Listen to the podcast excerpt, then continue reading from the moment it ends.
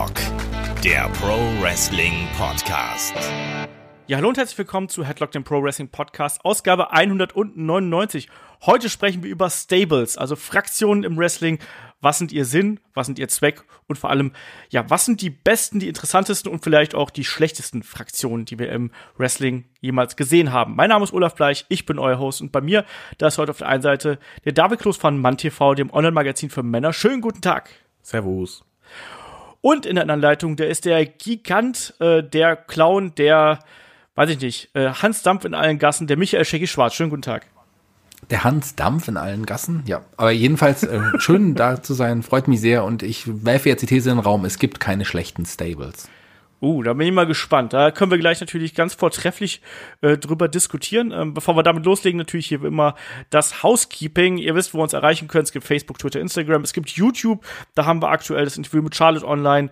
Ähm, wir haben natürlich auch unsere, äh, ja, unser Premium-Angebot. Also für Leute, die uns unterstützen wollen. Uns gibt's bei Patreon und bei Steady. Da haben wir jetzt letzte Woche, der Shaggy und ich, den Podcast zu Jim the Anvil Neidhart eingesprochen. Da gibt's das Match of the Week.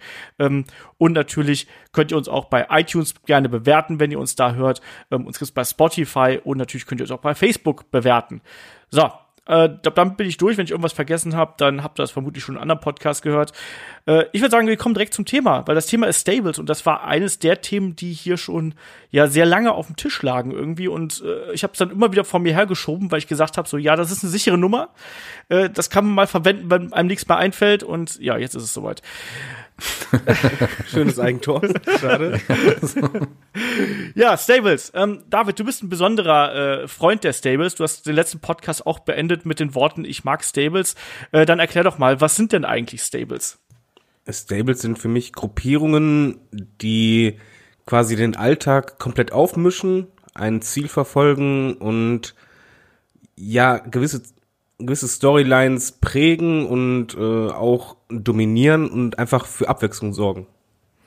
Ja, grundsätzlich sind Stables natürlich einfach Zusammenschlüsse mehrerer Wrestler, die natürlich, wie Davids richtig gesagt hat, im Idealfall irgendwie ein gemeinsames Ziel verfolgen ähm, und eben eine gemeinsame Motivation haben, um äh, dieses Zusammenschluss zu rechtfertigen, um es einfach mal so zu sagen.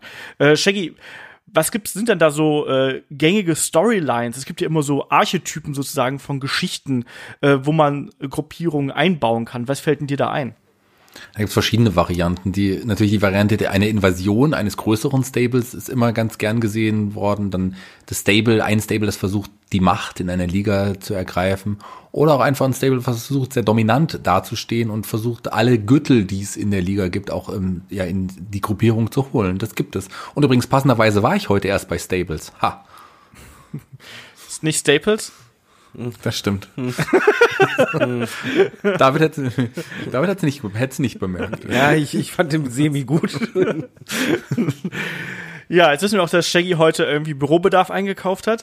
Ähm, wo ist denn eigentlich der Unterschied zwischen Stables und Tag Teams? Weil ich finde, wir haben inzwischen ja so Dreierkonstellationen, sind ja so der Klassiker. Wir haben das Shield, die Wyatts waren auch zu dritt, äh, Undisputed Era aktuell, zumindest aktiv, sind auch zu dritt, wenn wir die jetzt mal so zur Hand nehmen. Äh, wo ist da der Unterschied zwischen einem Stable und einem Tag-Team? Und speziell, Achtung, jetzt kommt der Hook an der Sache, wenn wir sowas haben wie The New Day, wo alle irgendwie im Tag Team anbiet, an, antreten oder eben auch bei den Freebirds damals oder bei den, wie hießen Bam Bam Bigelow, Diamond Dallas Page und Canyon früher, die, die Jersey Boys oder sowas? Jersey Triad, Jersey Triad. Jersey Boys war vielleicht eine Strippergruppe oder so, ich weiß es nicht. Das war ein Film tatsächlich auch. Aber ich übergreife, ergreife gerade gleich die Frage, die du gestellt hast. Ähm, ich finde, da gibt es schon klassische Unterschiede. Also so die Teams, die du gerade genannt hast, wie New Day, die sind zwar zu dritt, aber für mich sind die trotz allem ein Tag-Team. Die sind für mich kein Stable oder auch die alten Freebirds zum Beispiel. Wohingegen jetzt zum Beispiel ähm, die White Family dann doch eher wirklich ein Stable war, auch als sie dann zu dritt waren, weil da hatte man zwei, die wirklich im Tag Team fest angetreten sind und ein Bray Wyatt den Einzelwrestler, der auch einzelaktiv war. Also das ist schon mal ein Unterschied. Bei, bei New Day, die variieren ja auch in ihren Tag-Team-Kombinationen und die sind ja kein Stable in dem Sinn. Die sind wirklich ein Tag-Team, was aus drei Leuten besteht. Naja, aber was ist denn jetzt der Unterschied dazu einem Stable? Ich denke mal, du kannst es aktuell bei The Shield eigentlich sehr gut sehen. Als The Shield debütiert äh, hat, das war halt ein Stable, weil die hatten eine Motivation, ähm, ja, quasi ein Ziel, was sie halt hatten. Sie wollten halt auf ihre Art und Weise für Ordnung sorgen. Jetzt äh, The Shield heutzutage ist für mich halt kein Stable, das ist halt einfach eine Zusammenkunft von mehreren Western und ist mal Tech-Team und mal nicht und das war's. Also für mich ist es halt die Motivation das Entscheidende. Ja, ich glaube ich glaub auch, dass das der Punkt ist. Aber zum Beispiel da sehe ich jetzt derzeit The Shield als eigentlich schon fast wieder als Stable, weil deren Motivation ja eher ist, dass sie sich quasi gegen die äh, Dogs of War äh, irgendwie da zur Wehr setzen wollen und dass sie quasi eine gemeinsame Bedrohung haben, was sie dann Okay. wiederum ein gemeinsames Ziel näher bringt. Da habe ich das falsch formuliert, ähm, das langfristige Ziel. Ja, Weil das ist jetzt quasi aus, aus einer Not heraus geboren, also quasi um. Hier geht's halt um Freundschaften und halt Zusammengehörigkeit und ja, Moment, jetzt helfen wir dir und wir wehren uns gegen die. Aber ein Stable hat halt für mich eigentlich immer ein, ein höheres Ziel. Mhm. Und ähm, das macht halt für mich auch ein starkes Stable aus, beziehungsweise ist halt auch ein Anzeichen dafür, ob ein Stable schwach ist, wenn es dieses höhere Ziel nicht hat. Beispielsweise Mhm. NWO hat halt ganz klar ein höheres Ziel gehabt. Die Generation X genauso oder Nation of Domination auch und Co. Also diese großen Stables hatten immer ein höheres Ziel, wo du genau wusstest, alles klar, das ist die Hauptmotivation, der Hauptgrund. Und das war immer längerfristig geplant oder zumindest so angelegt. Und das jetzt gerade bei The Shield fühlt sich für mich halt an, ja, momentan helfen wir und müssen wir gegenhalten, aber wenn das beendet ist, dann haben wir eigentlich gar keinen Grund mehr. Shaggy, gehst du konform? Ja, also für mich ist, ist das Shield aktuell tatsächlich auch wieder ein Stable. Die haben jetzt kein höheres Ziel im Sinne, dass sie jetzt gemeinsam dann versuchen, ähm, verschiedene Titel irgendwie in die Gruppierung zu holen, aber sie arbeiten doch auch gemeinsam und arbeiten auch nicht nur als Tag-Team. The New Day zum Beispiel, das sind Leute, die nur auf die Jagd auf die Tag-Team-Gürtel machen, neben der Jagd auf äh, ihre Pancakes zum Beispiel, machen sie wirklich nur Jagd auf die Tag-Team-Gürtel. Da ist jetzt kein Einzelner, der noch einen Einzeltitel irgendwie holen möchte und das wäre für mich in einem Stable so. Also ich kann mir vorstellen, dass zum Beispiel bei der, bei, wie gesagt, bei bei der White Family war es ja so, man hatte ein festes Tag-Team mit Harper und Rowan und hatte Bray Wyatt noch als Anführer, der dann im Single-Bereich eher aktiv war. Oder ich könnte mir vorstellen, dass es bei Sanity auch so ein bisschen so sein wird, dass man einen speziell eher im Einzelbereich einsetzen wird. Das werden wir aber noch sehen. Aber das und bei den Freebirds war es ja auch zum Beispiel so. Die waren auch zu dritt, aber haben auch immer Jagd auf die Tag-Team-Gürtel gemacht, wenn sie nicht gerade hatten. Also das sind für mich eher dann wirklich die Tag-Teams ähm, und die Stables, wie jetzt auch die DX dann später auch war, dann mit mehreren Leuten, da gab es ja auch, die waren ja auch zeitweise mal zu dritt. Das war für mich dann wirklich eher ein Stable, weil die, denen ging es nicht darum, im Tag-Team er- erfolgreich zu sein, sondern einfach auch die Liga aufzumischen. Ja. Äh, das sehe ich auch so. Also klar, die Motivation ist da immer ganz besonders wichtig. Wenn das Motivation, äh, die Motivation natürlich das große Gold ist, dann ist das, glaube ich, auch schon was, was äh, die Trennung quasi vornehmen kann. Ich glaube, äh, dass ein Stable an sich häufiger in Storylines eingesetzt wird, während ein Tag-Team einfach auch so quasi im Alltag funktionieren kann. Das ist einfach da, das können dann auch mal drei Leute sein. Äh, und die haben dann eben als Hauptmotivation einfach nur das große Gold, während Stables, glaube ich, dann eher einen, einen übergeordneten, äh, ja, Motivationsansatz benötigen, um es einfach mal so zu sagen. Ähm, wir haben jetzt gerade schon so ein bisschen drüber gesprochen, ne, über verschiedene aktuelle Stables, auch so ein bisschen ähm, die Tag-Teams besprochen, die es früher gegeben hat, den Freebirds. Ähm, was ist denn eigentlich der erste Stable, der euch in den Kopf kommt, wenn ihr den Begriff Stables oder Faction oder wie auch immer äh, hört? David. Äh, NWO. Das ist für mich Paradebeispiel für ein, ein Stable, auch halt mit den Invasion Angle und, und Co. Das ist dieses, klass, äh, klassische Bild, was ich halt mag und dann halt auch die entsprechende Dominanz. Shaggy. Für mich sind es zwei eigentlich, wenn man so will. Also das erste, Team, an das, also erste Stable, an das ich denke, wenn man sagt Stable, ist sind tatsächlich die Four Horsemen, weil das so, das war auch so meine Anfangszeit, als die auch noch so ähm, große Rollen innehatten bei der alten NWA und so. Das war schon, das war schon cool. Aber so, so richtig an Erinnerung fällt mir, also, also als ich angefangen habe, WWE zu schauen, WWF zu schauen, war dann für mich was die Heenan Family so ein bisschen auch so, so obwohl sie ja auch nicht wirklich ein gemeinsames Ziel verfolgt haben, außer dass Bobby Heenan der Manager war. Für mich war das damals so ein kleines Stable auch, weil die auch zusammen auch gearbeitet haben, um jetzt Leute wie Hogan oder wie auch immer zu vernichten. Genau, also da hatten wir ja auch schon mal im Bobby Heen Podcast drüber gesprochen, wen da äh, The Brain alles unter seinen Fittichen gehabt hat. Es war nicht nur die besten Wrestler der Welt, aber es war zumindest eine illustre Gruppierung, die man einfach mal einem Hulk Hogan zum Fraß vorwerfen konnte. Ähm, bei mir war es tatsächlich auch eigentlich die Four Horsemen. Also die sind äh, ein Team für mich gewesen, auch wenn ich die gar nicht so aktiv verfolgt habe, aber wann immer man irgendwie über Gruppierung gesprochen hat, hat man automatisch den Begriff Four Horsemen äh, gehört und dadurch war das sozusagen so wie der, mh, weiß ich nicht, so, so der ominöse Geist der Stables, der über allem schwebte und wenn ich dann wirklich von meiner ja persönlichen Wrestling-Erfahrung äh, sprechen würde, wäre es wahrscheinlich dann auch die Generation X und äh, die NWO natürlich. Das sind, glaube ich, die zwei äh, Stables, die wahrscheinlich auch am dominantesten äh, die Popkultur und das Wrestling der letzten 20 Jahre irgendwie geprägt haben. Ähm, ja, wie dem auch sei, auf jeden Fall, da gibt's äh, äh mannigfaltige Möglichkeiten, wie man eben ein Stable zusammenbauen kann. Und wir haben das ja gerade schon so ein bisschen gemacht. Ne? Also so, ja, wir haben jetzt hier ein Tag-Team mit Harper und Rowan und dann haben wir eben einen, äh, einen Anführer eben mit Bray Wyatt. Ähm, wie würdet ihr denn ein, ein Stable zusammenbauen? Also wie sieht für euch ein klassischer Stable aus, gerade auch von den Charakteren, die in dieser Gruppierung stecken würden, Shaggy?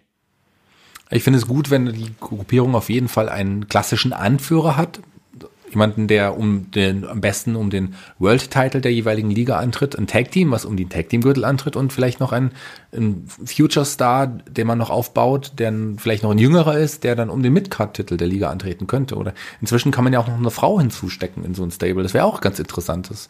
Ähm, so, das wäre für mich das klassische Stable. Also die, die Four Horsemen, damals auch mit Manager JJ Dillon, so, das ist so ein, so ein, so ein wirklich der Prototyp eines richtig coolen Stables. Man hat es bei der NWO gesehen, je größer die wurde, umso ja uninteressanter wurde sie dann auch.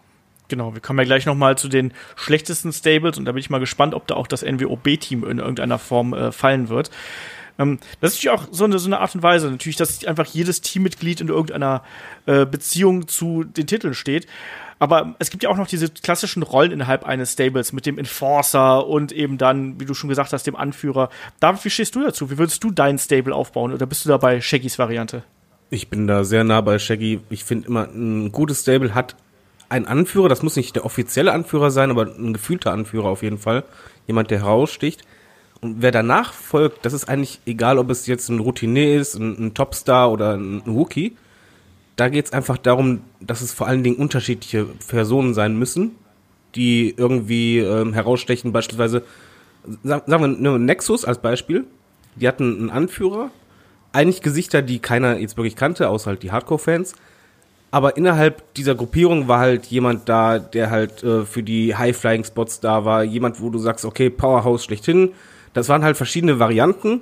Und das ist halt für mich auf jeden Fall wichtig in einem Stable, dass es halt nicht alle gleich sind, sondern wirklich da unterschiedliche Regionen sind und dann halt auch, wie Steck gesagt, dass du eigentlich instinktiv als Fan schon denkst, ja, das ist einer, der ist so Midcard, der Uppercard oder Main Event Bereich und ah, das da, das ist das Deck-Team von denen.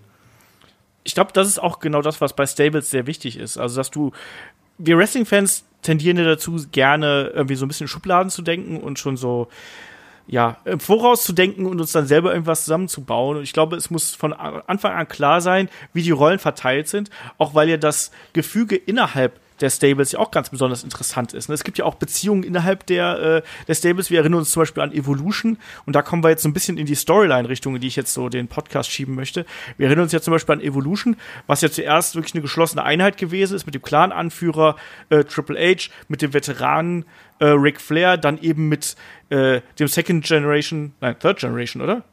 Bin ich gerade doof? Randy Orton? Third. Third. Ne? Ja. Äh, Generation Superstar Randy Orton und dann eben mit Batista, der ja einfach als Enforcer und auch als, als Future Star da irgendwie gefeiert worden ist. Äh, und da hat man dann ja auch irgendwann gemerkt, wie dann eben sich so das, das Machtgefüge verändert. Und ich glaube, auch das ist was Interessantes, was eben Stables mit sich bringen, dass du eben diese Figuren hast und die können miteinander interagieren. Und äh, da kann es Konflikte innerhalb der, der Kon Konstellation geben. Es kann aber natürlich auch, ja, vielleicht innerhalb der, der Gruppierung Verbindungen geben äh, und so weiter und so fort. Shaggy, welche äh, Vor- und Nachteile siehst du gerade in Bezug auf Storylines, wenn es um äh, Fraktionen geht? Naja, also ich, was ich immer, also gut, da muss man, muss man variieren, weil ich finde zum Beispiel, wenn wir von Stables reden, gibt's ja auch bei New Japan, da gibt's mhm. ja ganz andere Ausnahmen. Also da, da gibt's ja Haupt, ganz, ganz viele Stables und da gibt's ja auch Geschichten innerhalb der Stables, auch verschiedene, manchmal auch Fäden und auch, das sind Stables, die eigentlich so optisch nicht unbedingt immer zusammenpassen. Also da muss man auch nochmal unterscheiden. Und das, das bietet nochmal ganz, ganz viele verschiedene Möglichkeiten. Vielleicht sollten wir dann über New Japan nochmal noch mal, äh, noch mal so reden, weil das kann man überhaupt nicht vergleichen mit den Stables, die man jetzt, so klassischen Stables, die man jetzt aus dem amerikanischen Wrestling kennt, weil das sind so eigentlich eingeschworene Gemeinschaften, es sei denn, es wird so riesig groß über der NWO, dass es dann innerhalb auch nochmal implodiert und, und dann die einzelnen Gruppierungen der, der, der Stables gegeneinander antreten. Also ich finde, ich finde es immer ganz spannend, dass man durch ein Stable auch kommende Stars aufbauen kann. Ganz klassisch Evolution hast du angesprochen. Da war es klar, dass irgendwann innerhalb der Evolution einer als Comdas da herausbricht, dass es dann mit Batista und Wendy Orton fast parallel zwei sind, die, die zu Stars aufgebaut wurden, das war natürlich auch eine klassische Ausnahme. Das hat da auch irgendwie ganz gut funktioniert. Also ein Stable ist auch ein guter Brutherd für kommende Stars. Ja, und natürlich ist es auch einfach Möglichkeiten, also generell, das, der, der Aufbau neuer Stars äh, funktioniert da natürlich auf verschiedene Art und Weise. Also eine andere Geschichte ist diese äh, Formation, dass du einen übergeordneten Heel-Stable hast und dem gegenüber einen womöglich sogar alleinigen ja, Kontrahenten. Wir haben das bei Steve Austin gesehen, damals mit McMahon und der Corporation, äh, den er da gegenübergestanden hat. Äh, wir haben das äh, später gesehen bei der Authority mit Daniel Bryan. Wir haben es auch dann gesehen bei der Authority mit Roman Reigns. so, aber das ist ja auch eine ganz klassische Variante. Also, David, welche äh, Stichworte fallen denn dir da so ein, welche Muster man in Storylines da verwenden kann? Mir fällt eher ein bei Stables, dass man gar keine klaren Muster unbedingt braucht, sondern halt sehr kreativ sein kann. Also Stables geben dir wirklich die Möglichkeit, du kannst halt machen, wie du halt sagst, du stellst ein Stable gegen einen einzigen Wrestler, den pushst du dadurch immens oder kannst dadurch hinkriegen, dass das Publikum halt zu diesem mithält. Du kannst aber genauso gut machen, dass durch ein starkes Heel-Stable beispielsweise sich ein starkes Face-Stable etabliert. Du kannst äh, machen, dass halt Regeln außer Kraft gesetzt werden oder halt neue Stars geschaffen. Du kannst Generationskonflikte einbauen. Du kannst einfach ja so viel machen, auch innerhalb des Stables. Ich fand zum Beispiel damals bei Nation of Domination die Storyline so gut mit The Rock, dass er halt wirklich ja ganz langsam aufgebaut wurde, dass innerhalb des Stables sich immer mehr ja, es, es hat nicht gebröckelt, aber da ging es halt innerhalb des Stables um zwei Alpha-Tiere, die halt wirklich das Sagen haben wollten und das war sehr interessant gemacht. Und dadurch wurde halt Zwok auch eigentlich zum, zum Topstar nochmal. Das war ein richtiger Push. Also ein Stable, wenn du es richtig bookst, kann sehr, sehr viel bieten. Du kannst beim Stable allerdings eine Sache falsch machen, die sehr oft passiert. Und das ist, wenn du ein Stable zu schnell, zu, ähm, ja, zu stark oder unantastbar darstellst. Weil dann mhm. wird es, dann opferst du zu schnell oder zu leichtfertig dein eigenes Roster. Und ja, die, die Spannung ist halt weg. Du brauchst bei der Storyline im Wrestling für mich immer eine gewisse äh, Spannung und das schaffst du halt nicht, indem jemand halt immer alles gewinnt, sondern auch mal Rückschläge gibt oder halt Differenzen und Co. Und bei NWO war beispielsweise für mich halt das Problem, dass die einfach irgendwann mal, ja, die haben eh alles platt gemacht. Ja, da, da scheiden sich, glaube ich, die Geister so ein bisschen dran. Ne? Also bei mir war das zum Beispiel so klar, ist man dann irgendwann als Fan genervt. Aber umso wichtiger war dann natürlich dann so der erste, der erste Sieg, den dann irgendwie die WCW davon getragen hat und die ersten kleinen Nadelstiche, äh, die man dann gesetzt hat. Ich weiß nicht, Shaggy, wie, wie siehst du hier das Ding? Ich bin da, ich bin da ein bisschen zwiegespalten. Klar kann das nerven, vor allen Dingen, wenn es immer ähnlich ist.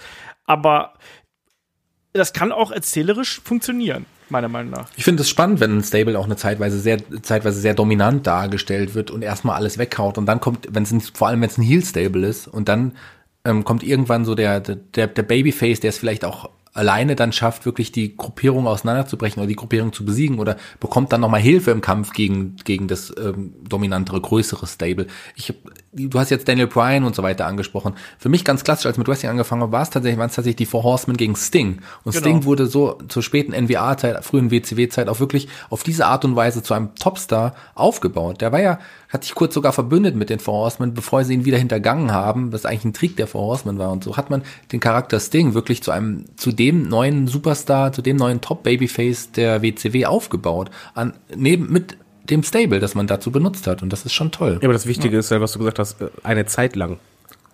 Das ist halt für mich das Entscheidende, weil ja, die Gefahr ist halt beispielsweise, nehmen wir Authority als Storyline, da ist das Riesenproblem für mich einfach gewesen, dass du ein gewisses Schema hattest und das immer wieder kam. Und das einfach, ja, im Grunde genommen innerhalb von einem halben Jahr hast du immer wieder dasselbe gesehen und immer wieder dieselbe Dominanz und halt keine Variation drin und kein, keine Änderung.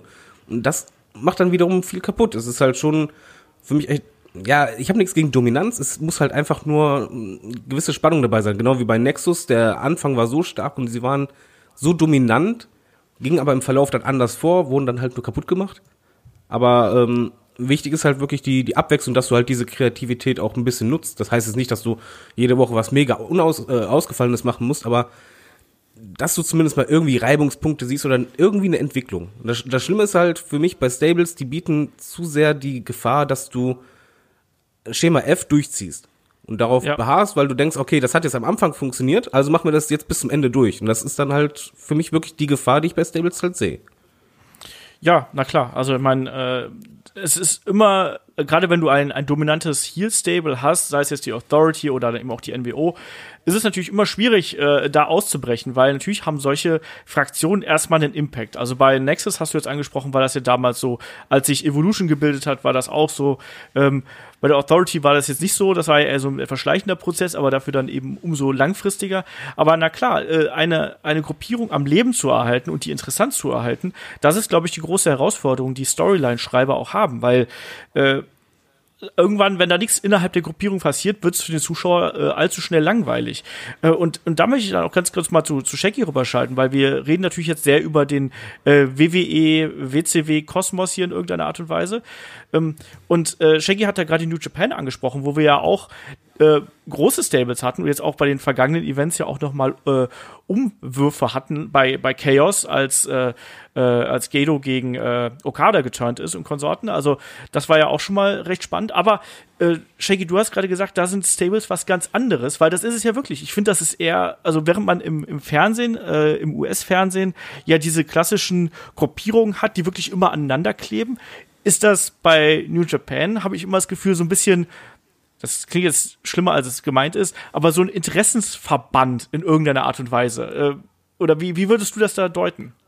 Ja, das sind eher dann so auch so ein bisschen losere Verbindungen, kann Ja, man sagen, genau, so obwohl meine die ich das, zusammen ja. zu einer Gruppe gehören. Also das ist ja ähm, zum Beispiel ein, du hast es gerade angesprochen, ähm, ein, ein, ein äh, na, Jay White zum Beispiel, am Ja. Anfang, weil er noch alleine stand, ist er dann Mitglied von Cha- Chaos geworden, weil er einfach auch alleine gegen eine Übermacht von, von anderen ähm, Gruppierungen nicht angekommen ist. Deswegen ist er einfach, ohne dass er jetzt wirklich eine Verbindung vorher hatte, einfach zu Chaos auch gewechselt. Und da gibt's ja wirklich eine Reihe von Stables. Nahezu jeder Wrestler, nahezu, nicht jeder, aber nahezu jeder, ist bei New Japan ist tatsächlich Teil eines einer größeren Gruppierung, sei es jetzt Chaos, sei es jetzt die Los Incorporables, sei es jetzt ähm, der Bullet Club oder wie auch immer. Und das, da, und da gibt's noch weitaus mehr ähm, Gruppierungen. Also das ist dort auf jeden Fall kann man das nicht vergleichen mit der heutigen Gruppierung. Es ist nicht so, dass alle dann ein gemeinsames Ziel verfolgen.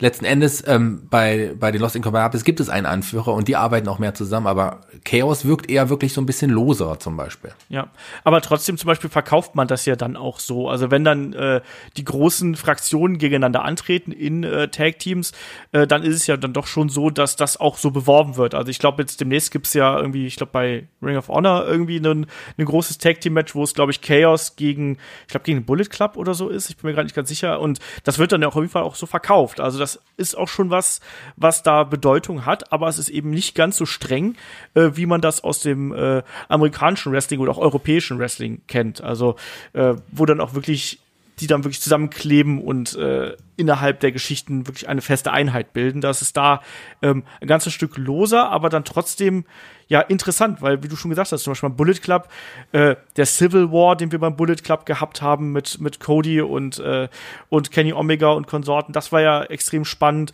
Jetzt aktuell bei Chaos die Entwicklung, auch mit dem Jay White, der da eben äh, jetzt ausgebrochen ist, der erst gar nicht so richtig da drin sein wollte und jetzt ausgebrochen ist. Das ist natürlich auch was, was äh, ja, interessant gewesen ist. Also man, man macht da schon einiges, ne? Und auch, äh, wie sich dann die, die Elite äh, entwickelt hat bei New Japan.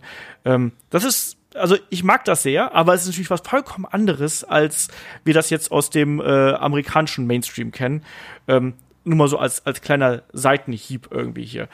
Ähm, ja, ich würde sagen, jetzt dann machen wir doch jetzt erstmal hier so einen kleinen, kleinen Rundown. Also wir haben gerade schon so ein bisschen gesprochen, äh, was fällt uns, welche Namen fallen uns ein. Wir haben hier schon mit, mit diversen Namen um uns geworfen. Dann machen wir doch mal gerade so ein kleines Ranking hier. Wer sind eurer Meinung nach die wichtigsten Stables äh, und speziell dann auch für uns die wichtigsten Stables?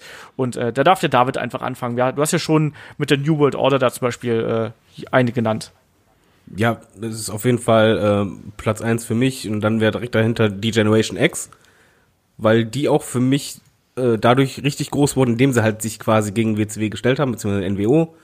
Ähm, Evolution auf jeden Fall. Nation of Domination finde ich auch super wichtig, weil ich glaube, das hat den dunkelhäutigen Western einen richtigen Push gegeben damals. Das war sehr wichtig und das war auch von der Storyline her ähm, klasse. Ich finde persönlich, dass man auch Nexus unbedingt reinnehmen sollte bei den wichtigsten und besten Stables, weil der Impact war super und es war einfach vom Booking her wurde es zerstört, aber das Potenzial bis dahin war super. Also das, das war halt auch überraschend, weil es komplett Newcomer waren. Das mhm. war das erste Mal, dass ich das so erlebt habe beim Wrestling, dass halt Newcomer kamen und die sofort eingeschlagen haben und das Interesse da war. Und für mich noch zusätzlich würde ich sagen, die Wyatt Family. Für mich sind die auf jeden Fall ein Stable, hatten auch das Zeug dazu, ein mega starkes Stable zu sein. Und ja, The Shield auch noch Nachgang ich sehe halt zum Beispiel The Wilds überhaupt nicht als in irgendeiner Form als was Wichtiges an, muss ich ganz ehrlich sagen, weil ich finde, da hat man außer vielleicht den ersten Monaten so viel falsch mitgemacht, dass das in keinster Art und Weise, du musst ja mal überlegen, du schmeißt hier gerade Gruppierungen wie die NWO und Evolution und, äh, und die Generation X gegen die White Family. Ich, ich sag ja nicht, dass das jetzt die, die besten waren, sondern für mich halt irgendwo die wichtigsten, weil das bei White Family war einfach, das Potenzial war für mich gigantisch. Es fing so gut an, es hatte auch noch längere Zeit genug Power und daraus hätte was, glaube ich, richtig, richtig Großes werden können. Für mich ist auch noch ein Stable halt damals Undertaker, ähm, als der zum Mystery-Gimmick umgeswitcht ist. Ah, die Ministry of Darkness meinst du? Ja. Weil es war auch noch ein Stable, was halt nicht ewig in Erinnerung bleiben wird, aber was halt schon sehr krass über die Grenzen ging. Ja, mit der Anzahl der Jobber, die in der, im Stable drin waren. Ja, Na, aber es ist auf jeden Fall. Ist, ich will schon ein bisschen sagen. Nein, nein, das ist schon auf jeden Fall ein wichtiger, das ist schon ein Stable, was auf jeden Fall nachhaltig auch noch, auch noch einen Namen hat, definitiv. Das Problem ist, ich kann ja nicht äh, alle, wenn ich jetzt einfach sage, die, die wichtigsten und besten, sagen wir alle dieselben wahrscheinlich. Und das ist halt das Problem.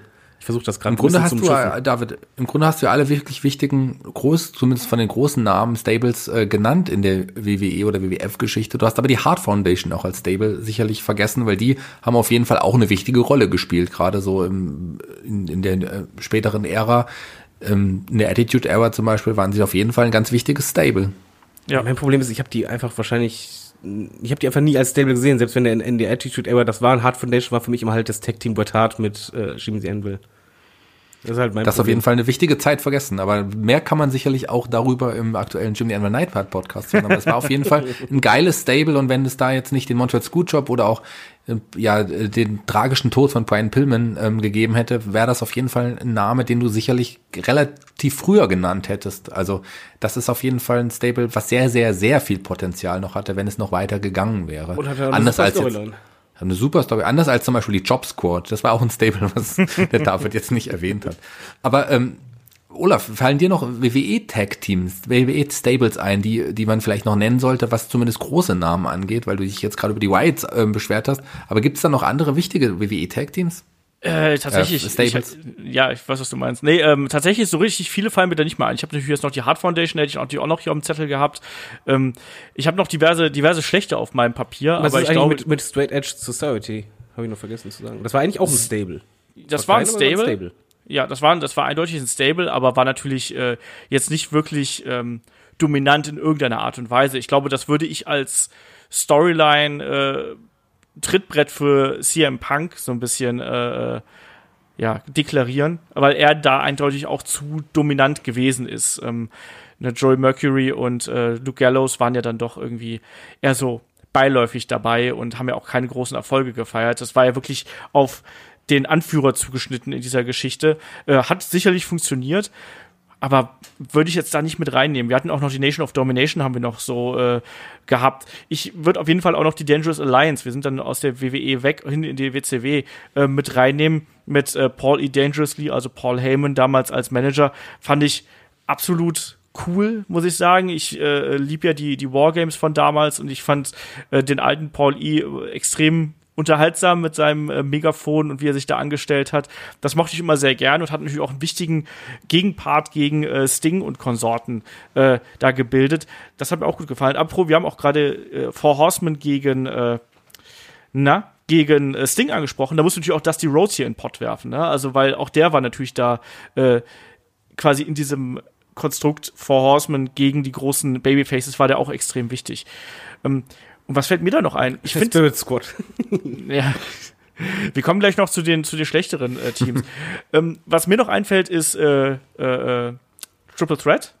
Na, also mit äh, Bam Bam Bigelow und äh, Lance Storm und wer war der dritte? Chris Candido natürlich aus der ECW damals. Ähm, das stimmt gar nicht. Irgendjemand, irgendjemand Shane, Shane Douglas, war noch mal drin, oder? Shane Douglas ist wichtig, ja genau. Shane wer war zu viel? Lance Storm war zu viel. Lance Storm war nicht Teil dieser Gruppierung, genau. Ich habe Triple Threat mit den Impact Players verwechselt, das war's. Ja. Wobei die Impact Players ja eigentlich für mich eher ein Tag-Team waren. So, das mit, stimmt. Mit Justin Credible zusammen. Ähm, das auf jeden Fall anders. Also die, die Dangerous Alliance ist übrigens auch ein sehr unterschätztes Stable. Die hatten ja jetzt nicht so eine große Zeit, gemanagt von Paulie Dangerously oder Paul Heyman, wie man ihn heute kennt.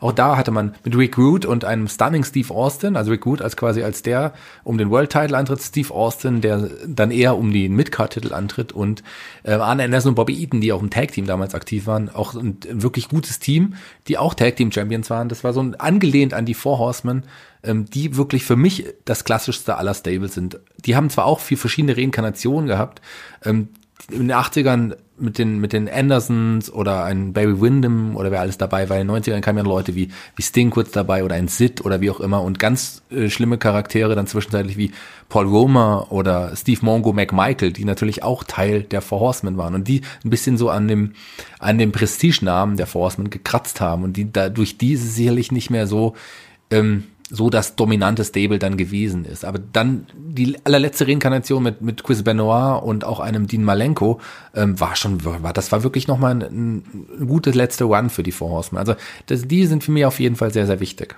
Ja, und man hat das ja auch damals bei den Ratings gesehen, als sich dann die äh, Four Horsemen nochmal äh, ja, nochmal zusammengetan haben, um auch gegen die NWO zu fäden. Das waren damals auch wirklich dann äh, äh Ratingsbringer, muss man auch dazu sagen. Ne? Und die NWO, da bin ich auch äh, ganz, ganz bei dir, David. Also das ist für mich eigentlich auch noch so äh, mit das spannendste äh, Stable, zumindest in den ersten Monaten gewesen, weil natürlich dieser, diese ganze Geschichte, wie äh, ja erstmal Scott Hall, der eben dann den, den Run-In da gemacht hat bei Nitro und seine erste Ansage gemacht hat, dann Kevin Nash, der nachgekommen ist, die Powerbomb gegen Eric Bischoff und dann eben der Bash at the Beach 96, wo dann eben ein Hulk Hogan die WCW betrogen hat und äh, wo dann der ganze Müll in den Ring geflogen ist äh, das war schon cool und auch die Art und Weise, wie dann eben die NWO in dem Nachgang quasi dafür für Chaos auch bei Nitro gesorgt hat. Ich glaube, wir erinnern uns da alle noch dran, wie äh, Rey Mysterio wie ein, wie ein Speer in den, in den Bauwagen da reingeworfen worden ist und ich weiß nicht was. Also das war schon ähm, extrem beeindruckend. Wie ist eure Meinung zu D-Generation X eigentlich? Also, weil ich glaube, da haben wir noch nie so richtig drüber gesprochen. Ich weiß, dass wir NWO hatten wir schon mal im separaten Podcast, D-Generation X bis jetzt noch nicht und deswegen ist sie so ein bisschen untergegangen. Ähm, David, wie ist deine Meinung? Weil auch die D-Generation X hat ja mehrere ähm, Reinkarnationen durchgemacht. Ne? Erstmal mit äh, Triple H und mit äh, Shawn Michaels, China und Rick Root, um äh, Chris hier äh, nochmal irgendwie in die Parade zu fahren. Und natürlich dann später mit, mit äh, X-Pac und den äh, New Age Outlaws und so. Also wie äh, war dein Fansein von D-Generation X? Ich habe die Generation X geliebt, weil das war, ja, zu der Zeit, wenn du halt ein junger Erwachsener bist, denkst du einfach, okay, das sind die mega Rebellen schlechthin. Die haben ja halt, da ging es um pure Provokationen und der Name kam ja auch äh, durch Bret Hart in einer Promo, den haben sie halt übernommen. Und der, der passte halt wie Arsch auf Eimer. Und bei D-Generation X ist halt das Problem, ich habe es gemocht, als X-Pac dazu kam, auch die New Age Outdoors, alles gut. Ähm, danach ist es halt schwierig, wenn du halt dich dran gewöhnt hast, du sagst, okay, das Stable ist abgeschlossen und dann variiert es später nochmal oder man versucht es nochmal neu zu beleben. Und ich mhm. finde halt beim Stable ist immer die Gefahr, auch früher bei NWO, als dann Wolfpack dazu kam, du kannst nicht etwas wiederholen, was von alleine gekommen ist, quasi. Und das ist bei Stables sehr oft gerade, ja, was mir noch einfällt bei Stables, was besonders ist, und gerade auch bei D-Generation X, dass Stables dafür da sind, besondere Momente zu schaffen, gerade was entweder Auftreten ist, also der erste Impact, oder auch wenn jemand sich diesen Stable anschließt. Ich mhm. finde, das sind immer ganz besondere Momente, wenn du beispielsweise bei, bei D-Generation X war es halt so, kamen sie im Ring, weil sie noch klein waren, also eine, eine, von der Mitgliederanzahl kleiner, und plötzlich schließt sich jemand an und da gibt's die Umarmung und du denkst einfach nur, what the fuck? Und das ist halt äh, wirklich auch, du hast ja von Waitings gesprochen. Ich glaube, es, wenn wir an alle großen Waitings äh, oder alle großen Stables denken, war das immer verbunden auch mit einem Rating-Anstieg wie sonst was, weil einfach dieser Schockmoment da war und das können Stables am besten geben, finde ich. Und du dann diese Neugierde hast, was passiert jetzt, weil ein Stable, was halt gerade sich formiert oder beziehungsweise größer wird oder gerade einschlägt, das ist halt in dem Moment einfach eine verdammt große Gefahr und die ändert alles. Und das finde ja. ich sehr interessant. Und die Generation X war halt für mich ein Paradebeispiel von, das ändert plötzlich alles. Ein Triple H war für mich vorher absolut irrelevant Aber bei D-Generation X ist er halt für mich zum Superstar gereift, genauso wie halt New Age Outlaws durch D-Generation X für mich dann halt erst super interessant wurden. Shaggy, wie ist deine Meinung zu DX und äh, dann auch zum Rekrutieren neuer Mitglieder? Ähm, ja, also ich, die die X ist jetzt tatsächlich nie mein Lieblingsstable gewesen. Also ich fand am Anfang, fand ich es eine, eine gute Antwort für auf, auf die NWO-Geschichte, die parallel ja bei sich bei der WX, äh, WCW damals äh, entwickelt hatte, als am Anfang noch Recruit und China und, und, und dann Triple H und Shawn Michaels dabei. Und das war schon ganz cool. Ähm, auch so die frechen Sprüche fand ich als junger Heranwachsender natürlich auch irgendwie ganz cool. Aber so mit der Zeit, auch die Neuformierung dann, als Shawn Michaels nicht mehr konnte, ähm, war am Anfang auch vollkommen okay. Aber so mit der Zeit hat sich das dann auch so ein bisschen totgespielt. Und diese ewige äh, Reunion dann von Triple H und Oh. Shawn Michaels, als sie dann noch trotzdem noch die alten spaßigen Witze gemacht haben mit in ihrem dann doch dann höheren Alter, das war dann auf jeden Fall etwas, was die DX für mich dann ein bisschen eher kaputt gemacht hat. Also das war dann, da hatte ich dann auch keine Lust mehr so richtig. Also ich brauche keine erneute DX Reunion. Ähm, aber so die Invasion damals, auch als sie versucht haben, ja, die WCW-Show irgendwie ähm, äh, also in die WC-Halle zu kommen, das war schon was Besonderes. Also die hatte schon ihren Reiz, aber äh, ist es eher dann irgendwann vergangen für mich. Dafür habe ich andere Stables, die wir heute noch gar nicht genannt haben, die gerade im Indie-Bereich gab es ja auch tolle Stables. Oder wir haben äh, das Ravens Nest oder Ravens Flock zum Beispiel auch vergessen. Das war auch eine coole Gruppierung, die ich damals richtig cool fand. Und da gibt es noch so viel mehr. Also es ist unglaublich, wie viele Stables es eigentlich im Wrestling-Business bereits gab. Ja, schmeiß mal rein hier, wenn du schon im Ja, zum Indie-Bereich Beispiel, bist. äh, zum Beispiel Ringkampf, so als, Ja. als, als Stable genannt, äh, für den deutschen Markt. Unglaublich wichtig un und, und das sind ja auch Leute, die jetzt ja weltweit auch Erf Erfolge feiern. Das ist ein, ein tolles Stable und wenn alle bei der äh, WCW geblieben wären, das, das wäre, was wäre denn das für ein Hammer Stable gewesen, zum Beispiel. Oder ähm, ich habe Ravens Vlog erwähnt oder ähm, ja über den Bullet Club müsste man wahrscheinlich tatsächlich auch nochmal reden, weil ist das noch ein klassisches Stable, Stable, wenn die wirklich, ja, die sind ja nicht nur bei einer Liga aktiv, sondern die sind ja weltweit irgendwo aktiv. Eines meiner Lieblingsstables zum Beispiel war auch die Bruderschaft des Kreuzes, weiß nicht, ob ihr die noch kennt aus Chikara-Zeiten, ähm, zusammen mit Ares und und und ja Claudio, Claudio. also ja, ja, genau. Also Cesaro, die, die, das war eine tolle Gruppierung in, innerhalb von Chikara zum Beispiel. Oder auch sowas wie, ähm, wie äh, die Ministry hatten wir erwähnt, die Ministry of Darkness, aber zum Beispiel, was ich auch total, total mochte, waren die Kings of Wrestling, auch wieder Chris Hero und Claudio Castagnoli, die auch aus dem aus zwischenzeitlichen, was zwischenzeitlich ein Stable war. Das war, war eine tolle Sache. Oder was ähm, was ich auch wirklich, wirklich mochte, ist die, die habe ich auch als Chikara-Fan, die Colony, also die Arns zum Beispiel, eine, eine lustige, lustige Gruppierung. Ähm, da gibt's wirklich einiges, was man, was man, was man so nennen kann. Ich möchte auch noch Einiges- gerade was reinwerfen, Ja. wenn wir schon im Indie-Bereich sind. Ähm, ich mochte damals äh, Generation Next natürlich äh, sehr gerne, bei zu Ring Klar. of Honor Zeiten ne, mit Roderick Strong und Austin Aries und Konsorten. Also das war auch äh, eine gute Art und Weise, um äh, neue Stars natürlich zu machen. Weil Du hast natürlich dann auch so äh, Fraktionen in der Anfangszeit von von äh, von Ring of Honor. Shaggy, wie hieß noch mal die Fraktion um um Christopher Daniels? Ich komme gerade nicht drauf. Äh, mit ähm, ah, verdammt, egal. Ähm, Aber äh, da, wenn du an Ring of Honor und, und Stable nennst, dann muss ich an Age of the Fall denken zum Beispiel. Über die haben Ja, wir genau. auch schon mal, schon mal berichtet. Die war auch großartig. Der, der hätten auch eine größere Zukunft sicherlich haben können. Also da gibt es wirklich so viele Stables, ähm, die, die einfach auch mal genannt werden müssen, wenn wir in so einem Podcast sind. Also Stables ist ein ganz, ganz wichtiger Faktor im Wrestling. Das gab's schon immer und das wird es immer, immer wieder geben.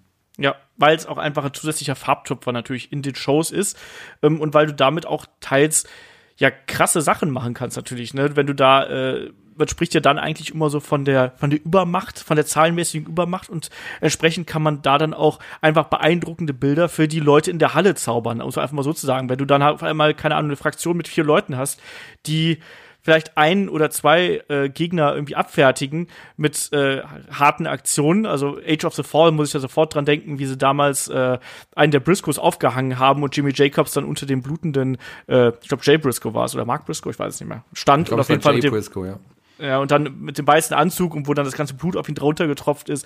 So macht man dann eben einen Impact. Ich weiß noch, das ging damals durchs Internet, äh, was man damals so als Internet bezeichnete.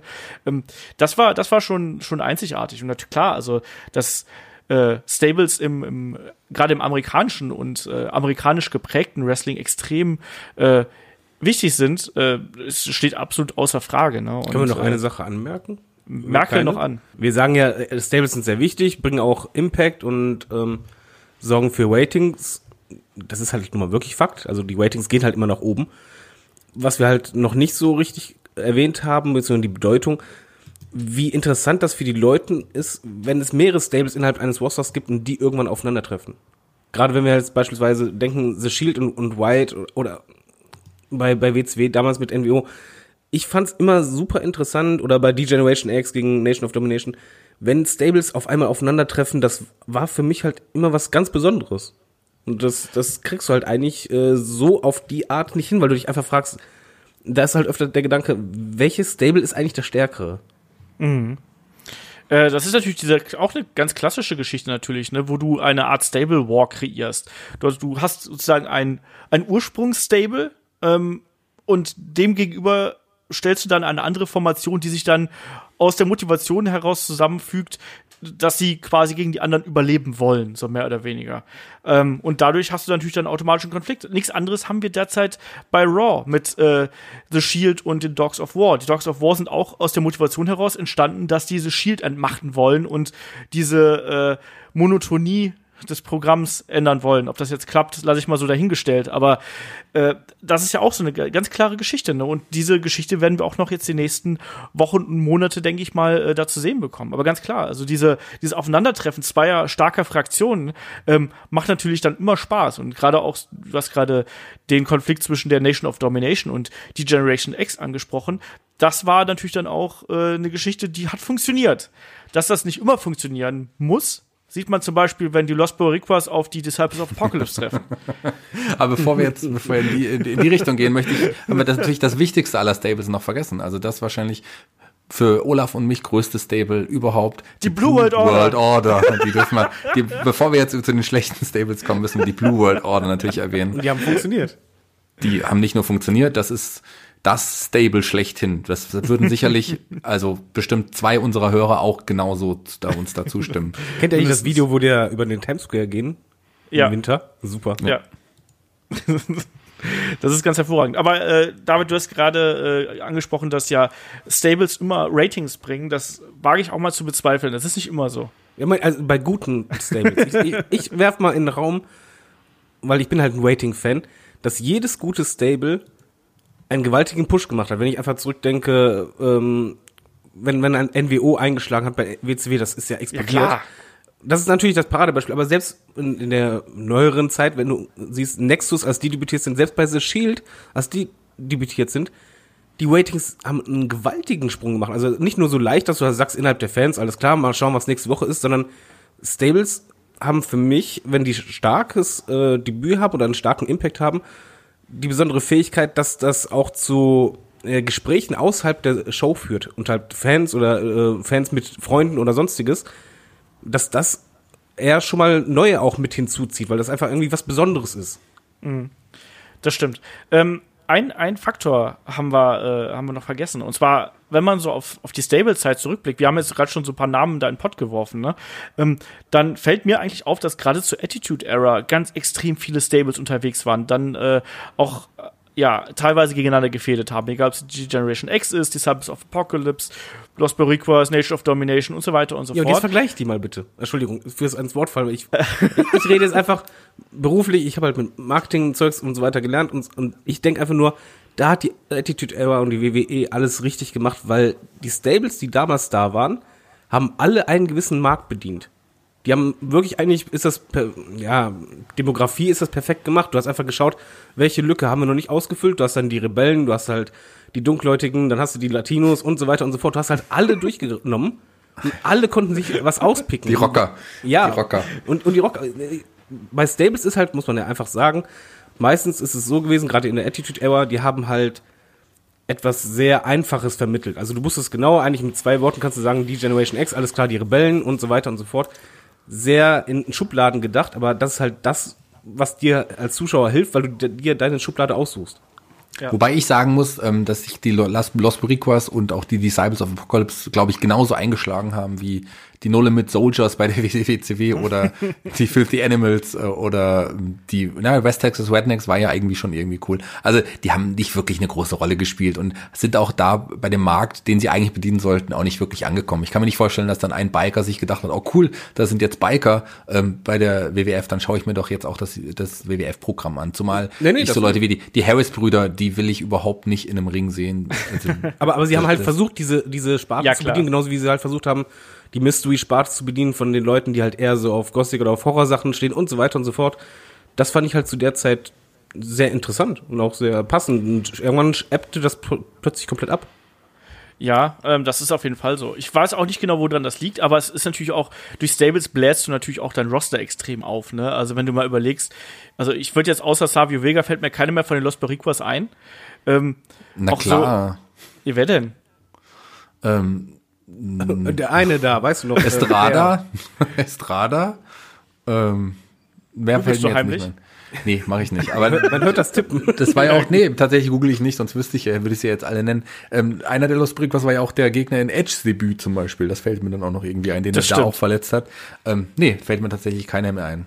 Wobei ich jetzt Ja. ohne Probleme alle Mitglieder der Million Dollar Corporation aufzählen könnte. Auch ein Stable, was nie so wirklich funktioniert hat. Und ähm, wo wir jetzt auch bei, wir, lass uns doch einfach jetzt mal den, den, den, den Sprung zu den wirklich schlechten ähm, Stables machen. Ich habe am Anfang gesagt, es gibt ja eigentlich keine schlechten Stables. Da habe ich natürlich aber den Dungeon of Doom vergessen. Dungeon of Doom ist super aus heutiger Sicht. Das ist wie so ein ganz, ganz schlechter äh, Horrorfilm einfach. Ja, King Curtis hieß er, oder? Ja. King Curtis. Der, der Vater von Prinz Yaokea im Übrigen. Ja. Ähm, ja, es ist tatsächlich, als würde ich mir einen Sharknado-Film anschauen. Also das war so eine Ansammlung von auch teilweise Leuten, die, das, das war ja ein Stable, um das gegen Hulk Hogan zu stellen und seine Mann, aber es waren letzten Endes wirklich keine Main-Player.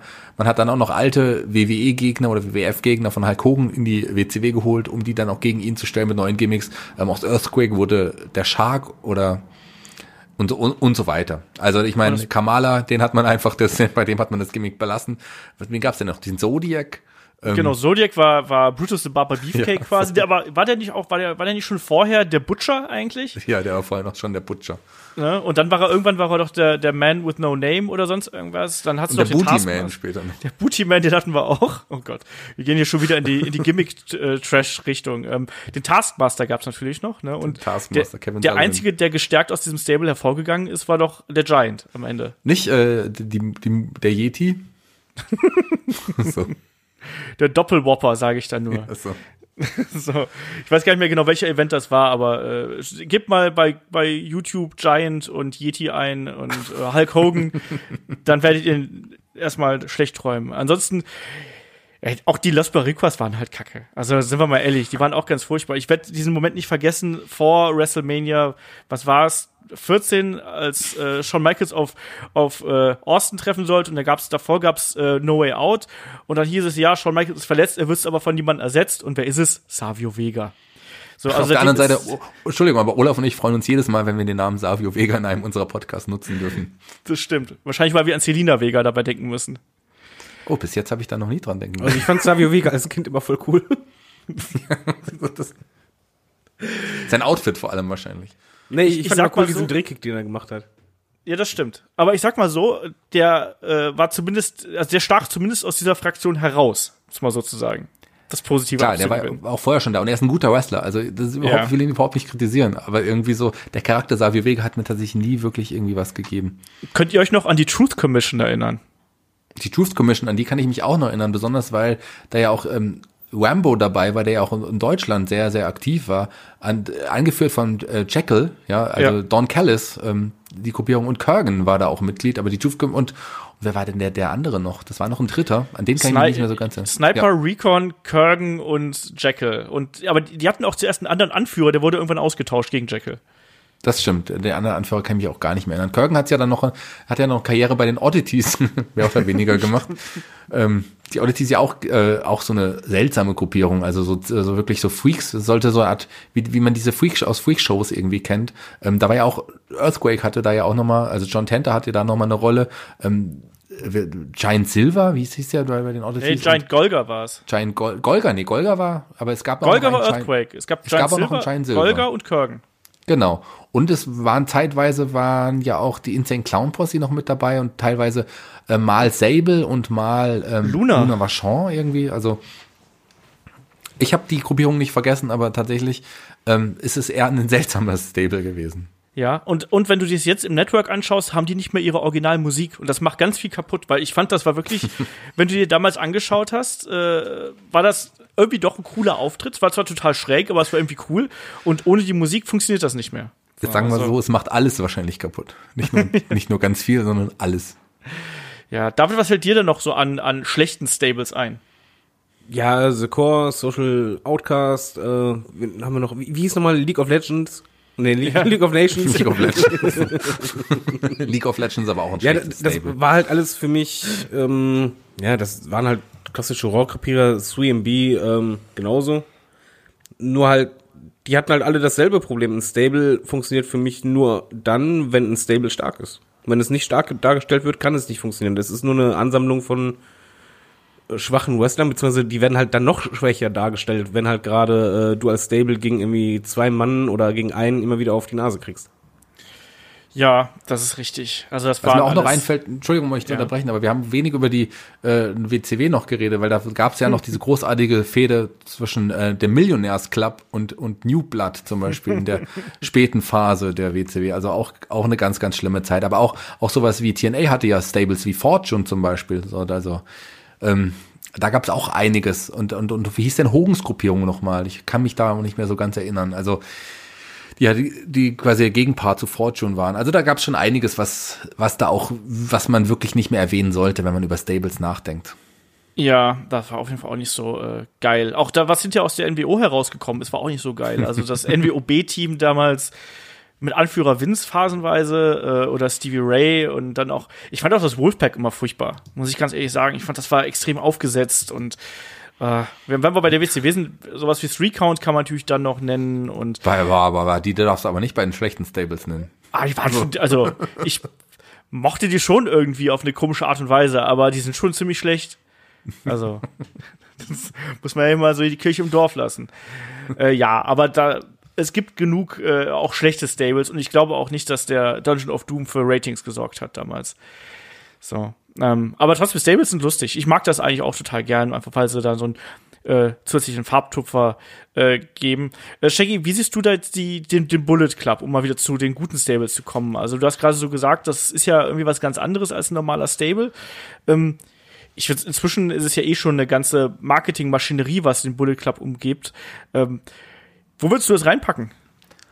Oh, das ist schwierig zu sagen. Ich würde es vielleicht, also die NWO hatte ja auch mal so eine Zeit, ähm, wo sie auch expandiert sind. Es gab ja sogar NWO Japan, ähm, also auch, als, auch als Gruppierung in, in Japan. Und das war schon cool. Und, und Bullet Club hat das noch mal ein bisschen perfektioniert. Also die haben ja wirklich in verschiedenen Ligen und auch im Indie-Bereich ganz, ganz viele Wrestler, die halt einfach auch Teil der, des Bullet Clubs irgendwie sind. Und innerhalb des Bullet Clubs gibt's ja auch die Bösen und die Guten mittlerweile auch. Also die, die Gruppierung ist ja so gewachsen, dass es eigentlich fast, fast irgendwie eine eigene äh, Liga sein könnte. Also das ist schwer zu sagen, weil jedes Bullet Club Mitglied hat ja auch, nutzt auch das, das grobe Design des Bullet Club Logos für eigene Shirts und so weiter, für ein eigenes Logo. Also das ist schon, das kann man nicht mehr unbedingt als, als Stable, sondern muss es einfach fast als, fast als Riesengruppe irgendwie bezeichnen, fast als eigene Liga fast. Ja, es erinnert einen natürlich ziemlich stark an die NWO, auch gerade so die ersten äh, T-Shirt-Designs, auch mit dem Schwarz und Weiß, hat natürlich da irgendwie sowas. Inzwischen ist es natürlich einfach durch die, durch die Marktdynamik, die das Ganze genommen hat, äh, was was viel, viel Größeres fast schon, ne? weil das wirklich einmal den kompletten Globus umspannt und ja inzwischen auch einfach eine riesige Marke ist. Also wir müssen nur All-In sehen, ne, 11.000 Leute, die da äh, zu einer Wrestling-Veranstaltung gehen, weil hauptsächlich Bullet Club und Cody da drauf stehen. Das macht schon was, ne? Und das ist schon sehr clever. Und David hat ja gerade angesprochen, so äh, die Macht der T-Shirt-Übergabe ne? und des äh, ja reinholst neuer Player irgendwie in den Stable. Das ist auch beim Bullet Club natürlich was ganz, ganz Großes, ne? Auch diese Übergabe des äh, des schwarz-weißen Shirts. Ähm, war damals bei der NWO ja ganz genauso. Also wenn ich da dran erinnere, wenn ein DDP plötzlich irgendwie das Shirt überzieht und dann doch den Diamond Cutter durchzieht und flüchtet und das Shirt dann zerreißt, das sind coole Momente, das sind aber genauso coole Momente, wenn dann eben beim Bullet Club zum Beispiel Marty Skirl irgendwie dazukommt oder äh, ja, ich weiß nicht was, oder dann eben jemand aus dem Bullet Club ausbricht. Äh, es ist schon was ganz, ganz Großes und ich finde das interessant, dass das heutzutage möglich ist, dass du so eine Art Gruppierung, Schrägstrich Marke etablieren kannst, ohne dass du wirklich bei der WWE bist. Und das ist eigentlich schon das, was der Bullet Club eigentlich hier allen Leuten, die äh, ja nicht bei WWE sind, irgendwie zeigt. Also es gibt auch ein Leben außerhalb des, des Marktführers, muss man sozusagen. Ähm, die Frage ist aber eigentlich auch, wenn wir jetzt mal so aktuell auf den Markt gucken, also zumindest wenn wir jetzt mal so auf den, auf den WWE-Markt schauen, ähm, da gibt's ja gerade gar nicht so viel Stables. Also wir haben jetzt gesagt, das Shield sehen wir eher so als, als Interessensverband, vielleicht aktuell so ein bisschen als Stable, natürlich auch im Kampf gegen Dogs of War, aber zum Beispiel es gibt keine klassisch großen Stables mehr, also keine Authority mit 50 Leuten oder sonst irgendwas. Ähm, woran liegt das? Ist das einfach so begründet heraus, dass man sagt, so wir legen den Fokus lieber auf einzelne Stars? David, was meinst du? Schwer zu sagen. Ich überlege auch schon die ganze Zeit. Ich glaube, es liegt vielleicht auch ein bisschen daran, dass man ja, ideenloser ist. Also, dass man, bei einem Stable musst du schon eine Idee haben und da musst du auch quasi bereit sein, manche Gegner zu opfern erstmal. Ja, ich, ich finde es ein bisschen schade, was der Hauptgrund ist. Ich kann es nicht sagen. Es kann natürlich sein, dass sie sagen, nee, wir legen den Fokus auf die Hauptcharaktere oder auf die Einzelwrestler. Nur da sehe ich wiederum das Problem, das Roster ist so groß bei der WWE, dass dadurch halt eigentlich sehr gute Wrestler auch ein bisschen den, aus dem Fokus rutschen und mit einem Stable könntest du halt die wieder reinbringen, weil ein, beim Stable machst du meistens ein Segment, wo halt direkt mehrere vertreten sind. Ich, ich kann es dir nicht erklären. Vielleicht denkt man auch äh, laut Marketinganalysen, dass heutzutage Stables nicht mehr funktionieren. Ja, das machen die ja. Also die werden ja tausend Analysen machen und Umfragen. Ich, ich kann es halt nicht ganz verstehen, weil ich, ich fände gerade sowas sehr interessant und ich fand auch, als The Shield debütiert sind damals, das hat der WWE so gut getan und einfach dadurch, ja, das, wie soll man sagen, einen frischen Wind reingebracht, abseits von der Standardroutine, die du ja eh kennst. Du weißt, Main Event geschehen da und da und äh, da ein Titelgeschäft äh, und da ein Titelgeschäft, aber wenn ein Stable dazu kommt, dann ändert sich das. Da kommt einfach eine neue, neue Pointe mit rein, die auch in den Backstage-Segmenten mit reinrutscht oder die halt irgendwo eingreift, wo du einfach denkst, okay, du weißt ja eh schon, wie es abläuft und dadurch Änderungen reinbringt. Was ich auch zum Beispiel super geil finde, ich weiß, da werdet ihr gegen, ich fände ein NXT-Stable Invasion Angle mega. Ich habe gehört, die Pläne liegen auf dem Tisch und das soll in zwei Jahren stattfinden. das Thema hatten wir schon mal, Olaf. ja, ich wollte es nur mal anmerken. Also, ich finde halt von, von, von, den Leuten her, wir haben einfach sehr viele, die wirklich gut am Mikrofon sind und das ist für mich erstmal sehr wichtig, weil ein Stable braucht jemand als Anführer, der sehr gut am Mikrofon ist und wir haben sehr unterschiedliche Charaktere und ich glaube, viele Wrestler könnten davon profitieren, nur du musst dann halt wirklich auch gewisse Leute opfern und gerade die Top-Stables, wenn man halt ehrlich ist, die fäden meistens am Anfang gegen die größten Einzelwrestler und dominieren die auch meistens erstmal. Oder sollten die zumindest, also aus, auch wie bei Nexus, da war es nicht so. Aber es wäre dann halt der Fall, man müsste aktuell einen Roman Waynes beispielsweise opfern. Och, ich fände das gar nicht so schlimm. Aber ich, ich, ich glaube. Ja, aber die WWE, ähm, glaube ich.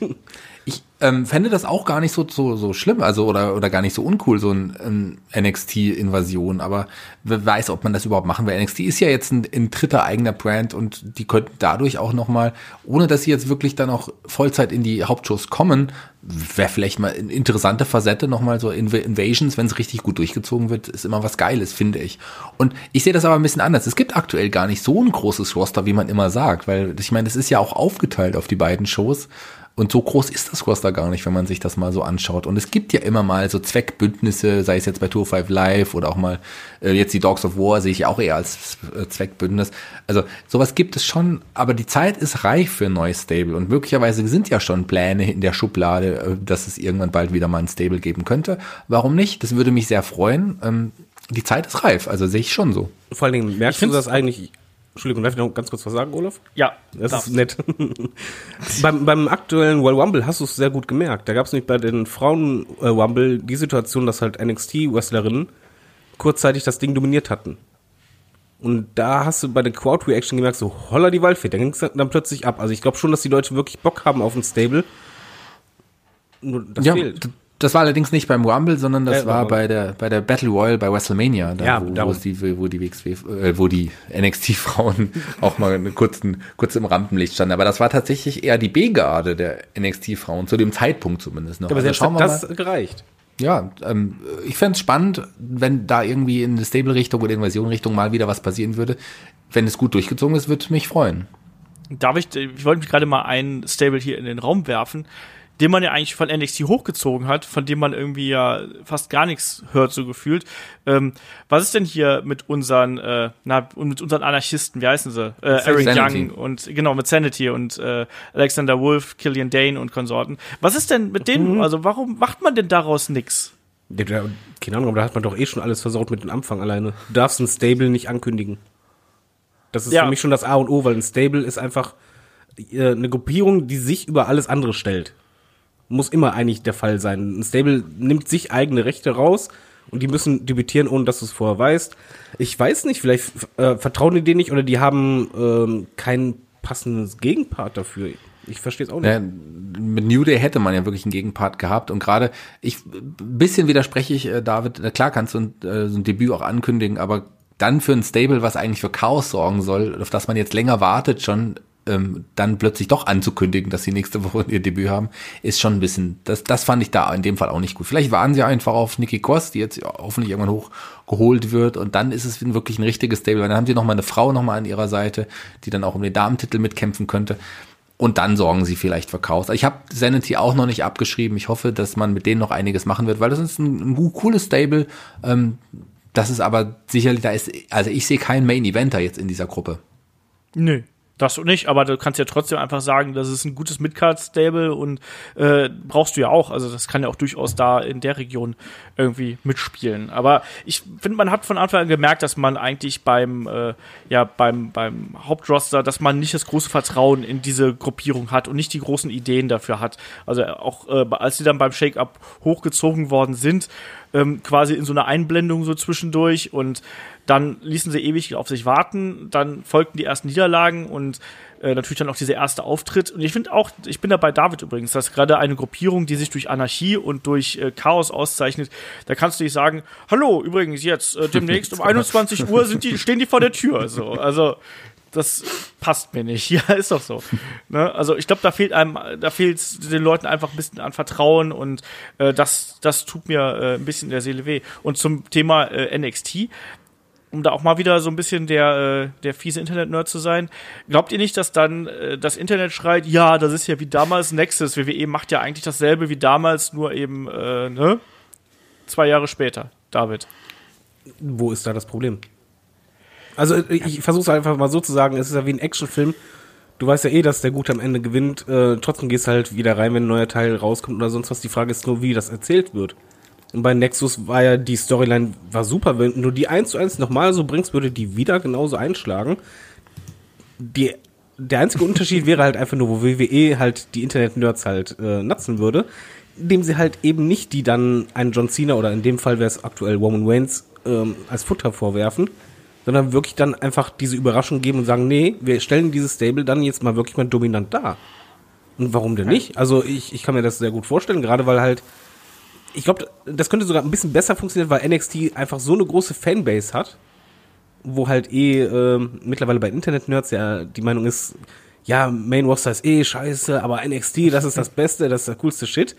Ja, warum denn nicht genau dieser, diesen Gedankengang ausnutzen, dass du halt sagst, ja, da stellt sich halt der Main Event Zuschauer gegen dann den NXT Zuschauer, der halt denkt, ja, ich bin vielleicht was Besseres oder sonstiges. Das kannst du super reinbauen. Du kannst es genauso gut als Storyline oder als Geschichte reinbauen. Ja, Moment, wir waren jetzt lang genug bei NXT, während wir hier versauern. Wir wollen jetzt auch unseren, äh, unser Rampel nicht haben. Du hattest so viele Möglichkeiten und ja, es wäre vielleicht von grundlegenden Idee wie Nexus, aber die Ausführungen könntest du viel besser äh, machen und, und einfach ein besseres Booking machen. Wiederum dann bessere Ratings erzielen langfristig und Stars schaffen. Ja, ich weiß nicht, Shaggy, wie siehst du das? Ich, äh, ich, ich finde das zwar auch irgendwie ganz interessant, aber ich glaube, man müsste dem einen anderen Anstrich geben in irgendeiner Art und Weise. Also ich würde abwarten, wenn es sowas passiert, dann würde ich dann sagen, ob es wirklich funktioniert hat. Ich glaube, ich sehe da Potenzial drin, wenn man es wirklich richtig anstellt und wenn man den, den, den Impact, den man sicherlich mit so einem Start hätte von so einer Fehde, nicht dann versaut, dann kann da auf jeden Fall was draus wachsen. Also ich finde das ganz cool, wobei für mich, ich finde es glaube ich schwierig, wenn NXT wirklich eine Invasion machen würde im Hauptroster. Ich weiß nicht, ob, ob das nicht auch das, das, die eigenen Geschichten, die man bei NXT auch erzählt, da gibt's ja auch Fäden und Feindschaften untereinander, ob das denen nicht schaden würde. Wenn man dann alle zusammen gegen den ja großen Bruder stellt. Das Nee, weiß du musst ich ja nicht nicht alle ganz machen, genau. aber halt eine, eine gewisse Gruppierung und dann kannst du halt das verlagern. Was du auf jeden Fall hättest, und das muss man halt realistisch sehen, das WWE-Publikum ist schon so, dass die NXT nicht als Teil von WWE ansehen. Natürlich ist es wirtschaftlich so, aber du merkst im Publikum, wenn bestimmte Stars da sind, da wird halt nicht irgendwas äh, unbedingt immer sein Name geschändet, sondern sehr oft NXT, so wie damals ECW. Und ich glaube, das ist halt dieser kleine Kniff, den du halt im Vergleich zu Nexus für dich nutzen könntest und dadurch halt wiederum Main-Event-Zuschauer rüberziehen könntest zu den anderen äh, und, Co. Ich, ja, Potenzial ist halt für mich enorm da. Man muss es halt wirklich durchdacht bucken und langfristig ziehen, aber dann könntest du halt wirklich diese Fraktion auch bedienen, wenn man realistisch ist. Das Publikum besteht ja nicht nur aus äh, aus Frauen und Kindern oder aus äh, jungen Erwachsenen, sondern halt auch aus älteren Erwachsenen. Und ich glaube, dass die zum Beispiel auf diesen NXT-Zug aufspringen würden, die halt, Anführungszeichen, gefrustet sind. Ja, warum denn die nicht wieder zufriedenstellen, halt das Gefühl geben, ja, da ist jetzt eine Gruppierung, die dafür steht, was ich jetzt eigentlich möchte oder was mich so anpisst. Ja. Schauen wir mal. Also die Idee finde ich auch ganz interessant. Muss mal gucken, wie man es umsetzt. Ähm, wir wollen ja auch nicht zu sehr ins, ins Fantasy-Booking hier verfallen. Und um auf einer schönen, äh, flauschigen Note zu enden, äh, würde ich mal sagen, ähm, was sind eure Lieblings-Stable-Momente? Das ist jetzt außerhalb unseres Handouts. Ich überrasche die beiden jetzt hier mit dieser Frage, die ist mir gerade noch so eingefallen. Shaggy, was ist so äh, vielleicht ein oder zwei Augenblicke, wo du sagst, boah, das war richtig cool und das funktioniert nur, wenn du eine Gruppierung hast? Ja, was ich zum Beispiel mochte, waren so, solche Geschichten, wo man sich, wo sich andere Stables dann als das, das gerade aktuell verfeindete Stable verkleidet hat. Sei es jetzt irgendwie ähm, die NWO, die dann die For Horseman nachgemacht hat, als es da um Andersons Spot ging, oder sei es jetzt ähm, die, die, die Ex gewesen, die sich als ja, Nation of Domination verkleidet hatte, was ich auch sehr witzig fand. Das sind so, so, so auf jeden Fall Highlights von mir. Oder ähm, das Debüt von, von Nexus, so, so, und so Sachen denke ich gerne zurück, der, die Gründung der NWO und, und so weiter. Das sind so Stable-Momente, die ich sicherlich so auch nicht vergessen werde. David. Ich guck mal, was noch übrig bleibt für mich gleich, aber David, mach du mal. Ja, ich komme wieder mit den ganzen Mainstream-Sachen raus. Äh, auf jeden Fall NWO. Damals, ich fand das Debüt von Nexus auch ähm, grandios. Schöner Moment war für mich auch, als äh, The Shield und White Family zum ersten Mal gegenüberstanden im, und dann langsam in den Ring reinkamen, also einer nach dem anderen. Das äh, fand ich super. Ich fand auch toll damals die Generation X, wo sie ja sich quasi über den Sender hinweggesetzt hatten und dann diese Promo gehalten haben mit allen Wörtern, die sie eigentlich nicht mehr sagen dürfen. Das, das fand ich gut. Also das sind so äh, mit meinen liebsten Lieblingsmomente. Ich kann mich auch noch gut an diese äh, Strip-Poker-Runde im Ring erinnern, wo Oh sie ja. da gesessen haben und äh, das mochte ich auch sehr. Ansonsten äh, schließe ich mich da auch euch beiden an. Also da gab es schon äh, vor allem die, die Gründung der, der NWO fand ich damals und diese ganze Entwicklung fand ich mega spannend. Auch ähm, die, die Geschichte natürlich auch um, um die Hart Foundation, auch diese, äh, ja, diese Reformierung äh, der Fraktion, wo dann ein, ein weinender Owen Hart, äh, dem Bret Hart und seinem, seinem Schwager David Boy Smith in die Arme gefallen ist und so. Es war ein bisschen cheesy, äh, aber war natürlich dann trotzdem ganz lustig. Und wir haben im Vorgespräch drüber gesprochen, wir haben es bis jetzt noch gar nicht erwähnt. Wir haben keinen Teil nicht erwähnt und ich habe noch ein Indeed-Shirt übrigens in der Schublade. Aber viel wichtiger wäre eigentlich ein Choppy Choppy Pipi äh, T-Shirt, was es hätte geben sollen.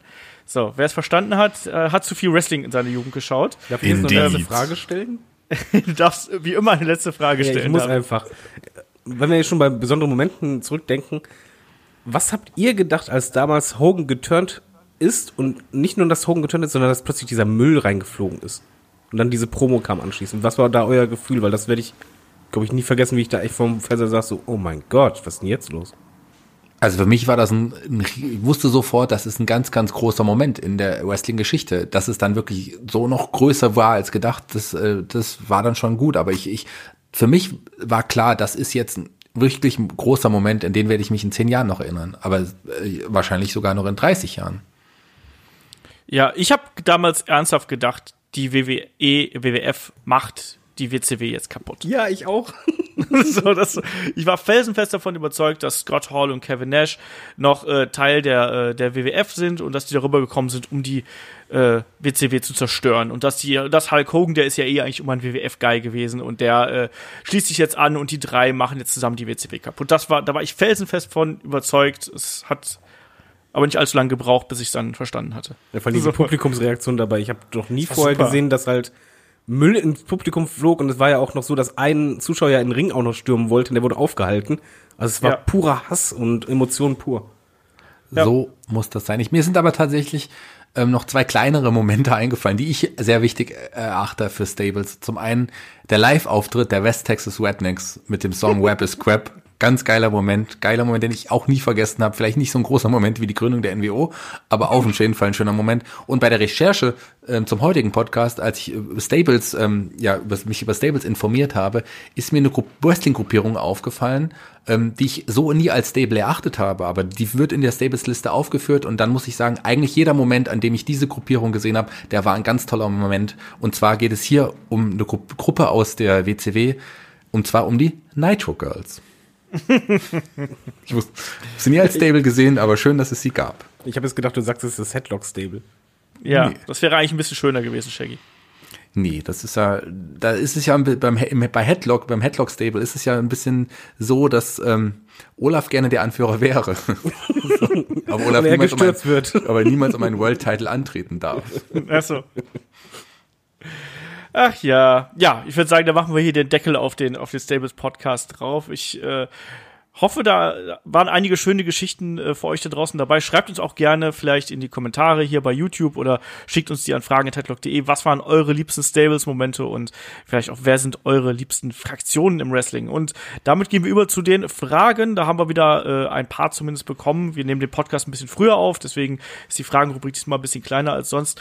Ähm, Fragen schickt ihr wie immer an fragen.headlock.de und äh, ansonsten bei Facebook, Twitter, Instagram äh, schickt sie da einfach ein. Wir freuen uns darüber und bauen die dann hier ein. Äh, der Felix hat mir äh, via Facebook eine Mail geschrieben und ich habe eigentlich schon darauf geantwortet, aber ich glaube, das ist was, das müssen wir hier noch ganz kurz mal besprechen. Und zwar schrieb er, Mal ehrlich, wie lange soll das Desaster mit Brie Bella denn noch so weitergehen? Sollte nicht langsam, äh, sollte nicht so langsam irgendein Verantwortlicher mal Brie ein paar Takte sagen oder vielleicht sogar Daniel Bryan? Schließlich verbotscht Brie seine Moves. So, äh, das war ja auch bei uns hier so ein großes Diskussionsthema. Äh, die Aktion von Brie Bella gegen äh, Liv Morgan, der Kick, der äh, fehlgeschlagen ist, äh, der erste, der fehlgeschlagen ist, der zweite, der genau getroffen hat, aufs Gesicht. Ähm, und dann natürlich jetzt die Gehirnerschütterung von Liv Morgan.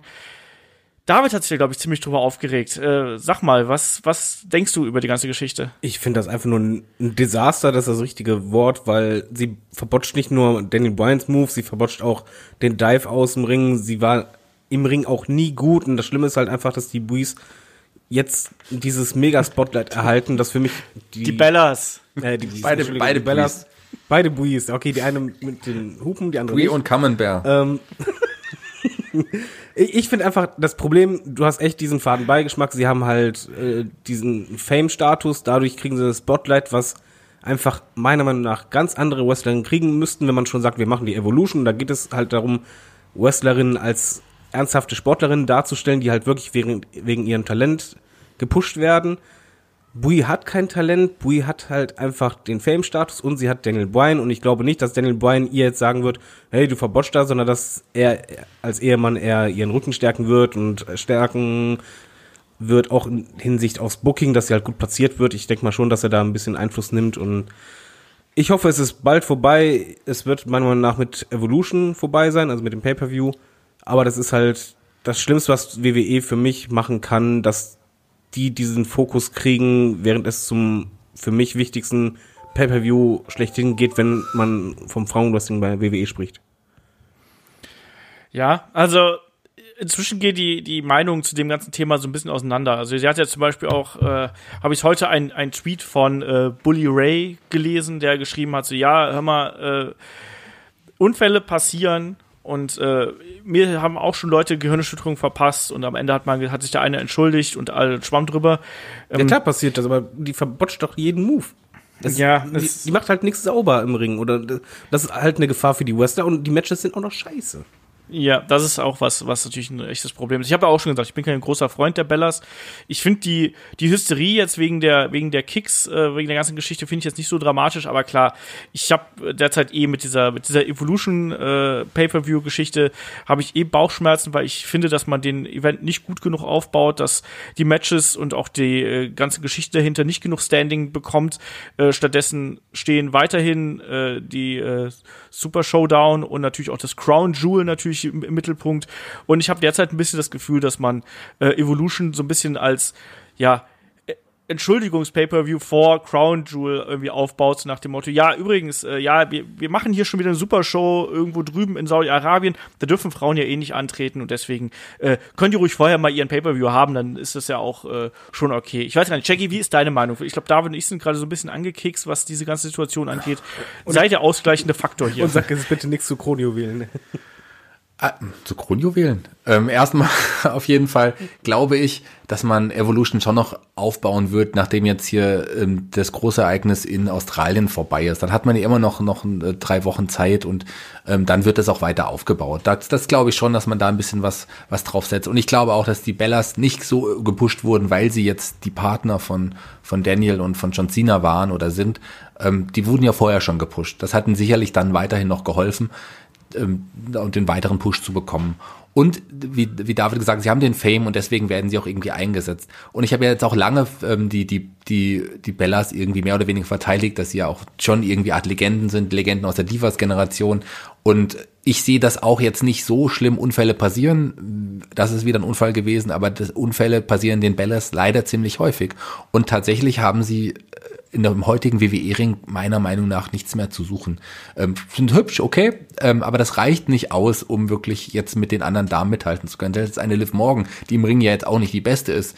Ähm, die kann man da nicht gegen die Bellas stellen. Was ist, was ist das für ein, für ein Bild für, für das heutige Frauenwrestling? Also ich glaube aber auch, dass die Bellas schnell nach Evolution auch wieder weg sein werden. Die haben jetzt nur, da hat ihr, ihren Bekanntheitsstatus nochmal genutzt, um den Event vielleicht zu pushen. Meiner Meinung nach nicht die richtige Variante. Und Nikki ist im Ring meiner Meinung nach ja nur noch mal schlimmer als Brie. Also von daher, ähm, wenn, wenn, wenn man wirklich Nikki gegen Wanda Rousey stellt, was erwartet uns da? Ähm, da, da knacken die Knochen. Ja.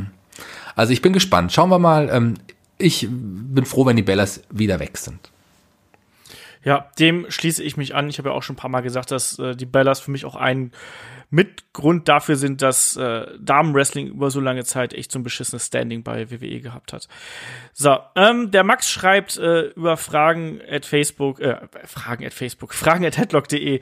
Ähm, ich wollte mal wissen, ob ihr denkt, dass die Promo zwischen John Cena und Roman Reigns I'm here because you can't do your job ähm, auch geskriptet war.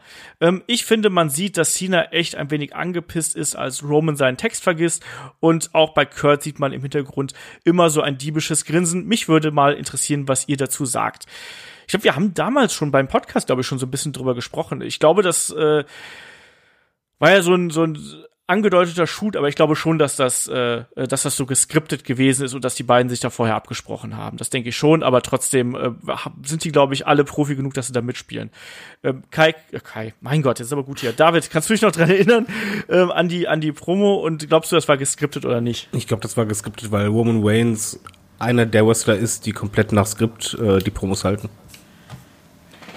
Ja, aus gutem Grund. Äh, aus gutem Grund, auch. ja, aber das merkst du leider an der Wortwahl allein schon, weil halt so ein Mensch, ein Mensch redet nicht so. Ja. Shaggy, wie ist deine Meinung zu dem Ding? Oh, ich kann mich tatsächlich gar nicht mehr so richtig dran erinnern. Das ist jetzt schon ein bisschen her. Ich wusste noch, dass ich die Fehde ganz gut fand. Ich kann mich so an, an, daran so ein bisschen noch erinnern, aber ähm, ich glaube, die beiden sind wirklich Profi genug, um das auch so durchzuziehen. Also das war ja auch Sinn und Zweck hinter dieser ganzen Geschichte. Ich glaube nicht, dass Sina wirklich angepisst war. Also das kann ich mir so da eigentlich nicht vorstellen. Mehr weiß ich eigentlich auch wirklich nicht mehr dazu. Ja. Äh, dann fragt der Volker noch äh, per Facebook, ähm, seit wann werden Jobber eigentlich als Enhancement Talents bezeichnet? Ist es wieder eine WWE-Schöpfung oder hat es einen anderen Hintergrund? Shaggy, da musst du gleich auf dich zu sprechen kommen, weil ich weiß ja, dass du ein großer Freund von Jobber-Matches bist. Ja, aber Chopper ist ja kein Ausdruck, den man ähm, wirklich offiziell benutzt hat. Also Chopper to do the job, sich, sich hinlegen, sich schultern zu lassen vom Gegner.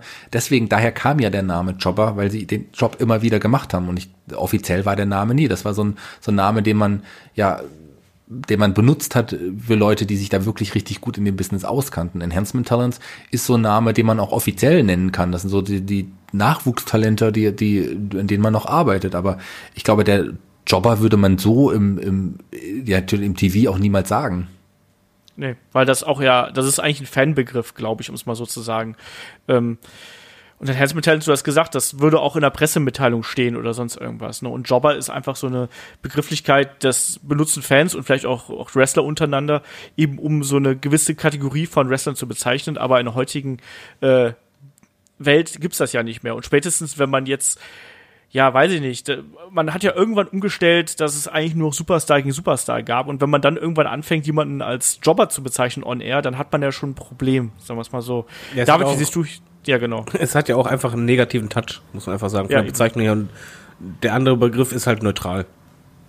Genau das. Und halt eben auch, ja, nicht politisch korrekt, aber so firmenmäßig korrekt in irgendeiner Art und Weise. Ja, und damit äh, sind wir durch hier mit äh, dem lustigen Podcast für diese Runde. Ähm, eine Runde die Stable ist abgefrühstückt. Nächste Woche äh, werden wir alt. Nächste Woche haben wir Ausgabe 200. Ähm, wir wissen selber noch nicht genau, welches Thema wir da besprechen, weil äh, wenn wir diesen Podcast aufnehmen, dann läuft noch die Umfrage. Ich bin sehr gespannt, was ihr euch da, euch da ausgesucht habt. Ansonsten ähm, wenn äh, der 200er Podcast online geht, dann steht natürlich auch die World Tag Team League an. Auch da wieder schaut gerne bei unserem YouTube-Kanal vorbei. Da wird dann jede Menge passieren und wahrscheinlich auch äh, auf Facebook und Instagram.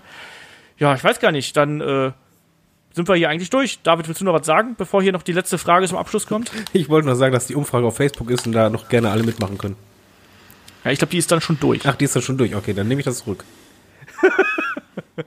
Shaggy, willst du noch abschließende Worte hier finden? Ich wollte noch sagen, dass die Umfrage dann bei Facebook längst durch ist, wenn das online geht. Ich hasse euch. Komm mir gerade vor wie sind- Silverdome. im Superdome. Ähm, das ist äh, wunderschön und ich würde sagen, wir hören uns nächste Woche wieder äh, zur Ausgabe 200. Äh, gehabt euch wohl, bleibt uns treu und schaut vielleicht auch bei Patreon und bei Steady vorbei und unterstützt uns da. Bis dahin, macht's gut, tschüss, bis zur Ausgabe 200. Tschüss. Indie. Gehabt euch wohl.